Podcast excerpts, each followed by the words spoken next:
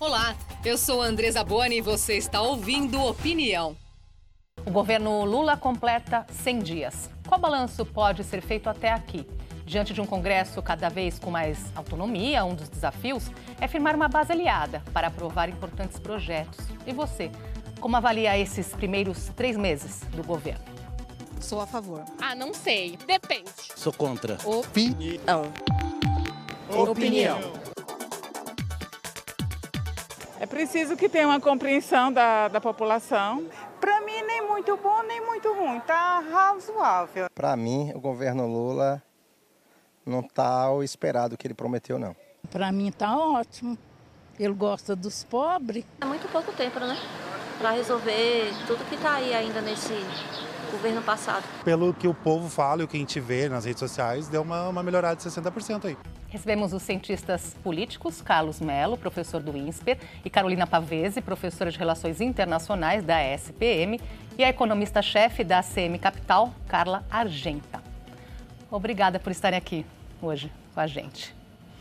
Começar então aqui em linhas gerais, não é? Que balanço pode ser feito até aqui desses três meses, lembrando que houve aí esse processo de transição, o que, que vale destacar? Eu acho que o governo ainda ainda está devendo um projeto de longo prazo, né, com todo respeito, é, o tal do arcabouço fiscal é importante, mas ele é obrigação, ele não é um projeto de longo prazo, né, ele é a base. E daí, o que vem depois? É, há um problema sério com o Congresso Nacional, né, o Congresso tá, ficou muito mal acostumado, não tem nada que o Congresso mais gosta do que governos fracos. Né?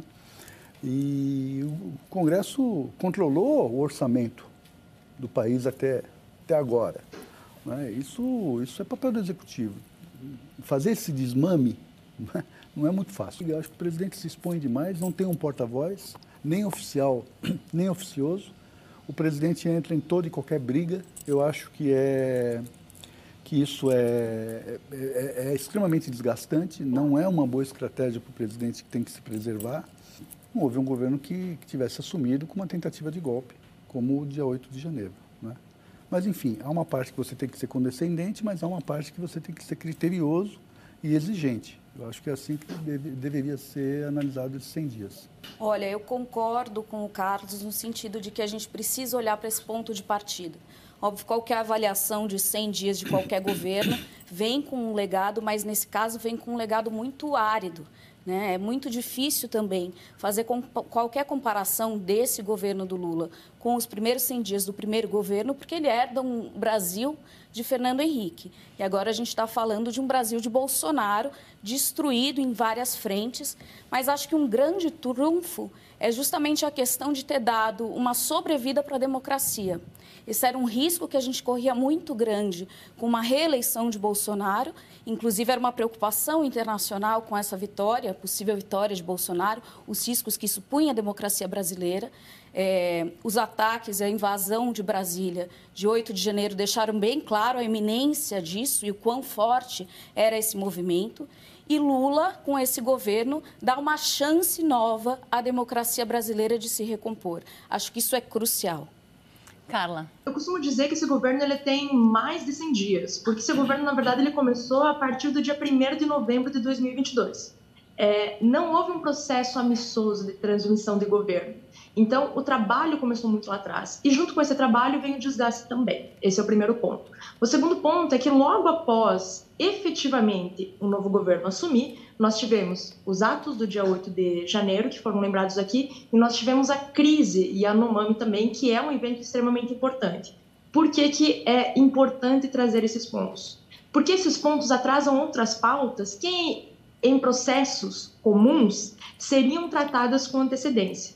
Então, precisa sim ser tratado com muita cautela, com muita parcimônia, todos os pontos que são trazidos aqui. Na esfera econômica, especificamente, nós já vimos bastantes movimentos, muitos movimentos. Boa parte desses movimentos são movimentos mais microeconômicos, voltados para esferas específicas é, da economia. E tem um grande movimento que é justamente a divulgação das linhas mestras dessa nova âncora fiscal cujo é, data limite, né, cuja data limite era para ser agosto de 2023, mas ela foi antecipada para o final de março, como nós ficamos sabendo há duas semanas. Então, em termos econômicos, nós tivemos avanços importantes, poderiam ter sido avanços maiores se nós não tivéssemos esses percalços que foram atravessados pelo novo governo desde o dia 1 de janeiro. O professor citou essa relação com, com o Congresso, né? a força do governo não foi testada ainda no Congresso, né? será logo mais aí o ponto aí que vocês já citaram do arcabouço fiscal. Queria te ouvir mais sobre essa relação aí que o senhor comentou, que é preciso haver um desmame, que o Congresso ficou muito mal acostumado nos últimos tempos. Né? Nós temos uma,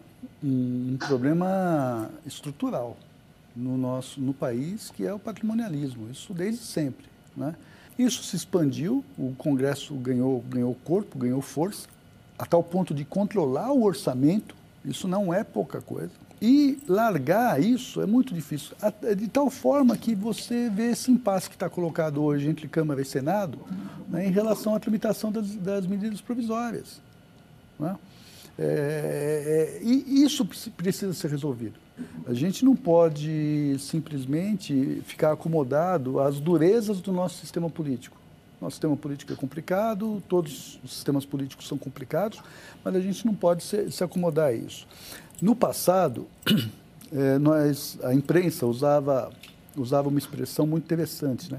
Quando falava de um tipo de deputado que tinha muita influência, enfim, formava opinião, chamava-se de alto clero. Né? Os deputados fisiológicos que trabalhavam ali como vereadores federais né, eram chamados de baixo clero. Esse termo baixo clero não existe mais porque não existe mais alto clero. É? Houve uma, um nivelamento muito por baixo na qualidade da, da participação parlamentar, da ação parlamentar. Isso precisa ser resolvido pelo país. Claro que não é tarefa só do presidente da República, mas o presidente da República e o governo, de certa forma, tem que despertar esse debate né, esse debate nacional. Imagina que você consiga resolver todo o resto no campo do executivo, mas você vai ter tantas medidas que precisam ir para o Congresso, e aí você não pode ficar perdido numa negociação sem fim. É, e aqui a coisa não anda, não é? Exato, a coisa não anda, mas por outro lado também é importante dar nova autonomia ao executivo. Né? Acho que os três poderes precisam ser resgatados, tanto no valor dessas instituições, como também a autonomia que a gente vê. Né? No governo Bolsonaro, principalmente no último ano, a gente viu uh, um entrelaço muito forte, de certa forma, executivos fazendo refém do Congresso para poder garantir essa existência do Bolsonaro, inclusive no final, numa corrida para uma reeleição, com uma compra muito clara do Congresso, né? E isso é importante que a gente resgate. Acho que houve um empoderamento, né, se a gente pode colocar assim, do Congresso e ele cresceu muito. Tanto é que se falar de um presidencialismo de coalizão agora é até difícil, né? Justamente por essa nova reconfiguração. Então é importante que haja esse diálogo, mas ao mesmo tempo resgatar a autonomia do executivo é crucial. Carla, quero te ouvir também sobre o arcabouço fiscal. Se nós estivéssemos em outro período, é qualquer outro período, desde a redemocratização, nós teríamos, dentro do mercado financeiro, que é onde eu trabalho, minutas ao longo do tempo desse arcabouço fiscal. Isso não vazou em período algum. Então, é algo que mostra, primeiro ponto, a seriedade das pessoas que estavam desenhando esse arcabouço fiscal, né? É, e o cuidado para que isso não vazasse e não atrapalhasse o desenho desse novo arcabouço. Segundo ponto, é, atrás ou por detrás desse arcabouço, nós tínhamos os melhores economistas que atuam no Brasil. Nós tínhamos simplesmente André Lara Rezende e Pércio Arida, que foram os dois economistas que estabilizaram né, é, a inflação nacional por meio de regras e políticas extremamente heterodoxas, não foram políticas ortodoxas. Só que dessa vez com essas duas pessoas e com a ajuda do Guilherme Mello, que tem uma perspectiva em termos econômicos, ele é formado através de uma linha econômica completamente diferente, por exemplo, do Pércio Arida, e também o Nelson Barbosa, que estava confeccionando esse arcabouço fiscal, nós recebemos um projeto que traz é, uma ortodoxia econômica muito grande. Quando é resgatado essa perspectiva ou essa política do superávit primário e se atribui a bandas, se, se, atribui bandas a essa, essa forma de conduzir a política fiscal, nós temos sim uma ortodoxia econômica, uma ortodoxia no que diz respeito a, ao núcleo duro que está por trás desse desenho muito forte. E somado a isso, embora não tenha sido falado em teto de gastos, o teto de gastos foi mantido. Mudou-se a forma como ele é desenhado, mas o teto de gastos foi mantido. da forma como isso foi desenhado, essa regra é crível, é sustentável e pode trazer resultados positivos, ok? Com o desenho que nós temos até agora, é, não podemos falar muito é, sobre o que efetivamente nós teremos em termos de projeções macroeconômicas, em termos de evolução, porque essa regra ela não foi aprovada, ela não foi tramitada, ela pode sofrer algumas alterações, mas o, dese o desenho geral, as linhas mestras dessa nova regra apontam para um cenário bastante positivo, sim, crível e sustentável, que pode melhorar as contas públicas e que, muito importante, é sustentável ao longo do tempo. É possível manter a convivência do Estado e da iniciativa privada né? Algo que por muito tempo foi levantado que não era possível essa convivência pacífica entre Estado e iniciativa privada. A partir dessas diretrizes, é, dessas diretrizes que nos foram apresentadas, nós entendemos que isso pode sim acontecer ao longo dos próximos anos. Então, a ideia inicial, a perspectiva inicial, a sensibilidade inicial que nós temos é de que esse arcabouço é muito positivo.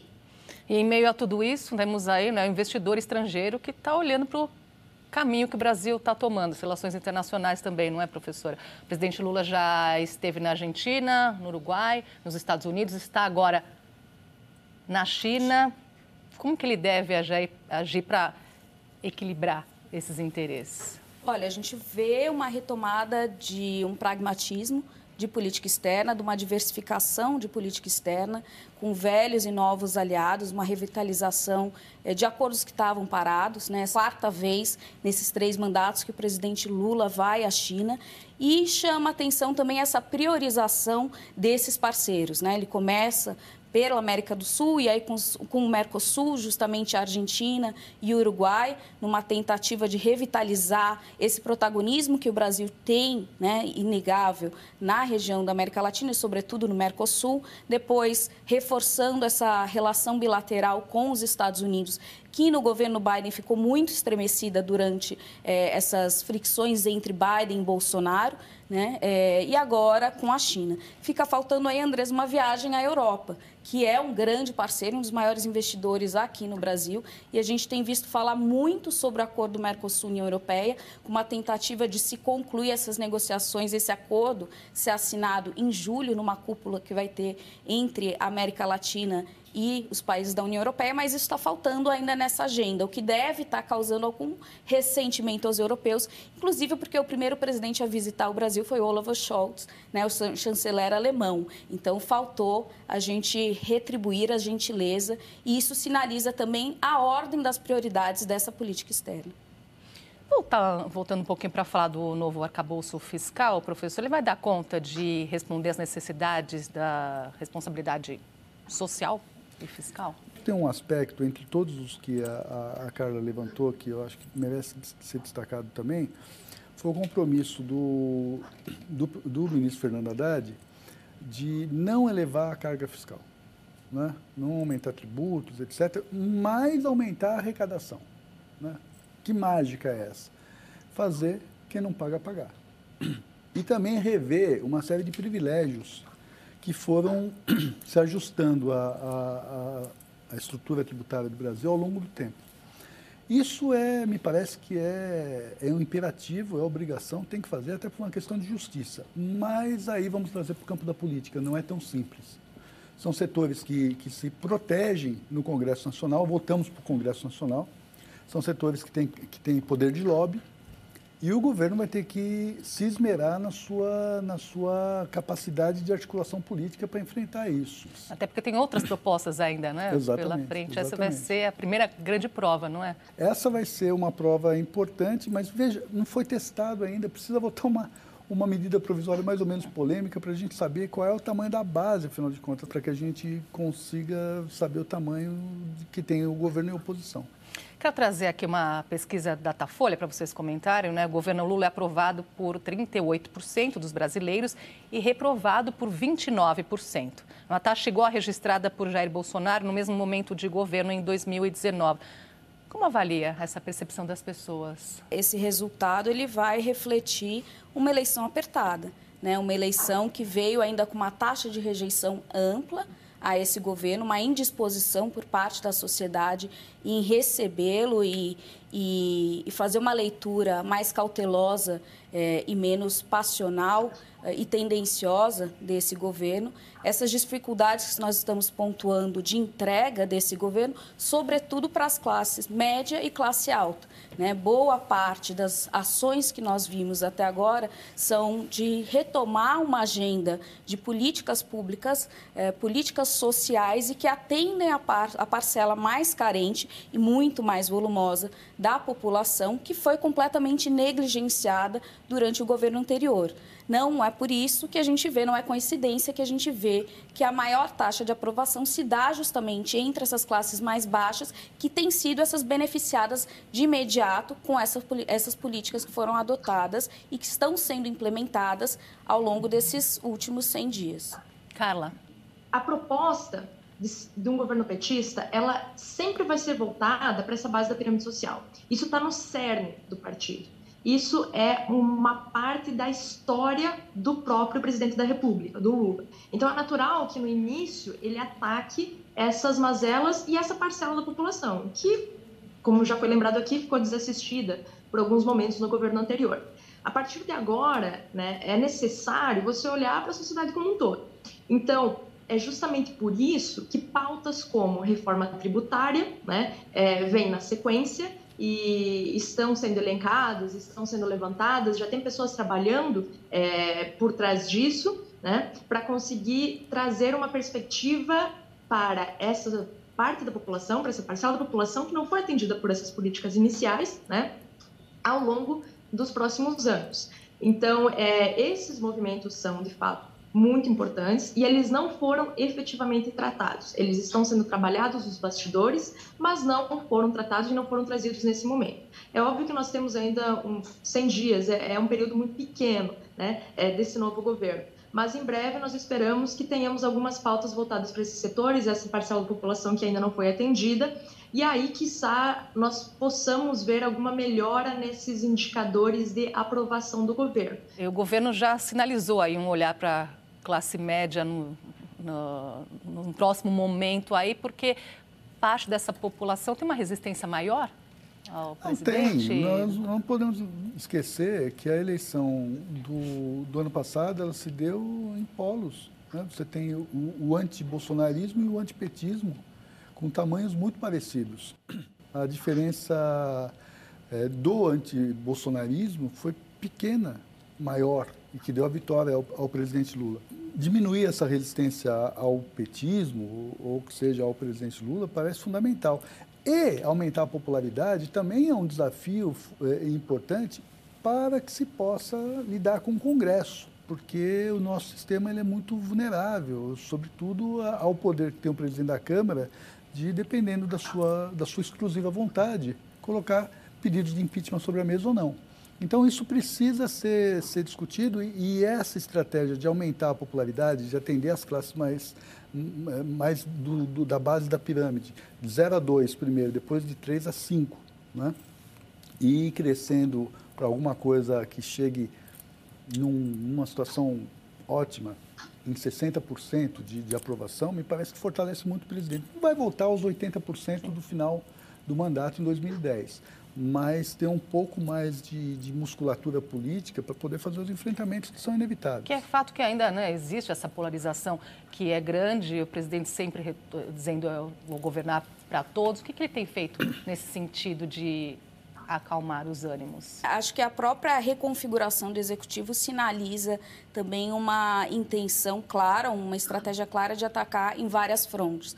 Né? A gente teve até um inchaço que pode ser criticado sobre a perspectiva da viabilidade de ter um governo agora com 37 ministérios. Foram 14 novos ministérios criados em relação ao governo de Bolsonaro, com uma agenda ampla, né, desmembrando ministérios importantes, para poder é, ter um desenvolvimento de políticas públicas é, que atenda a diferentes grupos. Né? E aí a questão vem justamente, por um lado, é fundamental atender a quem não é eleitor de, Bolson... É, de, de Lula, né, e a quem tem um certo ceticismo com relação a esse governo, como a gente está pontuando, mas, por outro lado, essa ideia de contemplar a todos e de fazer um governo para todos vai gerar algumas dificuldades de atuação. Por exemplo, agora, nessa missão para a China, foi, foi uma equipe de, é, de empresários do agronegócio. Né? E, ao mesmo tempo, o presidente Lula tem uma, um discurso muito forte, que a gente vê pouca ação ainda prática, de retomar uma política ambiental, de proteção da Amazônia, né? de investir em energias renováveis, que vai na contramão do interesse desses grupos dominantes. Então, a questão é, na prática, na hora da entrega, como vai ser possível conciliar esses interesses que, em alguns pontos, são incompatíveis. Acho que esse é um desafio bem pragmático para além do discurso. E, Carla, e sobre essa briga do presidente com o Banco Central em relação à taxa de juros? Ele voltou a fazer uma crítica essa semana, dizendo que estão é, brincando com o país, não é? O que esperar? O Banco Central, dentro do universo do Poder Executivo, porque ele faz parte do Poder Executivo, é a instituição mais ortodoxa em termos econômicos que nós temos. Tá? Dito isso, essas sinalizações que o presidente tem feito, elas não encontram eco no governo anterior. A gente não via o Jair Messias Bolsonaro é, fazer referências ao Banco Central. O Lula é uma pessoa que ele faz referência ao Banco Central, ele faz referência ao BNDES, ele fala de economia com certa, é, é, com, com, muita frequência. Então essa é a primeira diferença crucial que nós vemos. Não é só em relação ao Banco Central, é em relação às outras esferas econômicas, às outras instituições que têm respaldo na esfera econômica. O segundo ponto é que essa sinalização mais expressiva de desacordo com a condução da política monetária, na visão do Lula, acontece porque uma taxa de juros no atual patamar inviabiliza o crescimento econômico, porque as pessoas não conseguem consumir com base numa taxa de juros tão alta por meio do endividamento e porque as empresas não conseguem se financiar. Tá? Isso é a visão do é, Lula. Ocorre que por mais que ele faça essas é, sinalizações, ele fale com certa frequência na mídia e ataque, por vezes, é, pessoas que compõem o Banco Central, uma das sinalizações, mais do que uma sinalização que ele fez, foi uma ação, é a indicação ou a escolha do Frois para compor a diretoria do Banco Central.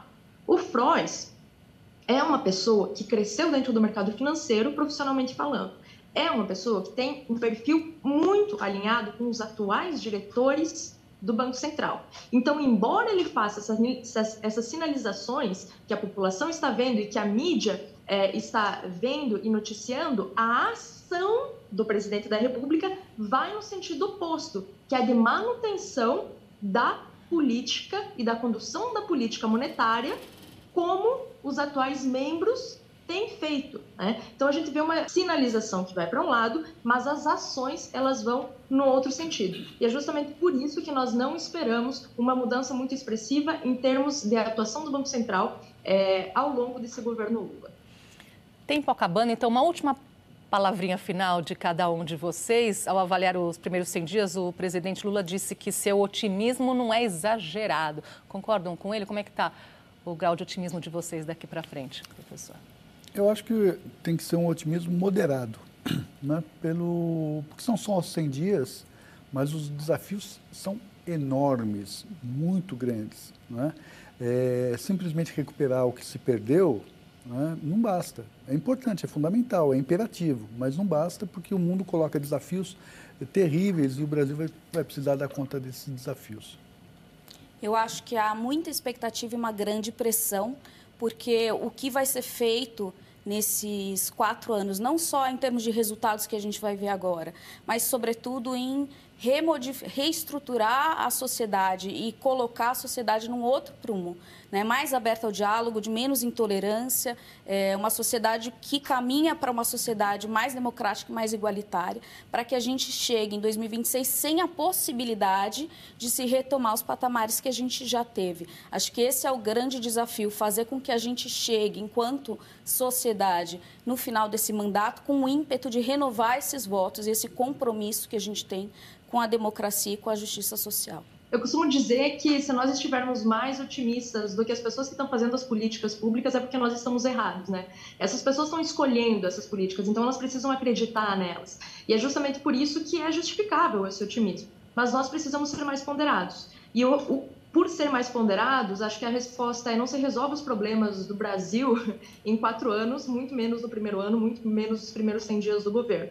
Até aqui, os passos que foram feitos me parece que estão no sentido correto em termos econômicos. Né? É, mas os eventos futuros, nós ainda temos é, três, praticamente todo o governo pela frente, né? precisam também ser acertados para que nós saiamos ao final desses é, quatro anos em uma situação melhor, mas de forma alguma nós estaremos é, numa situação ótima. Né? Acho que esse otimismo é justificado, mas precisa ter um pouco de moderação em cima dele, sim. Muito bem. Carla, professor Carlos, professora Carolina, obrigada pela presença aqui hoje e até uma próxima oportunidade. Obrigada pela sua companhia e até a próxima.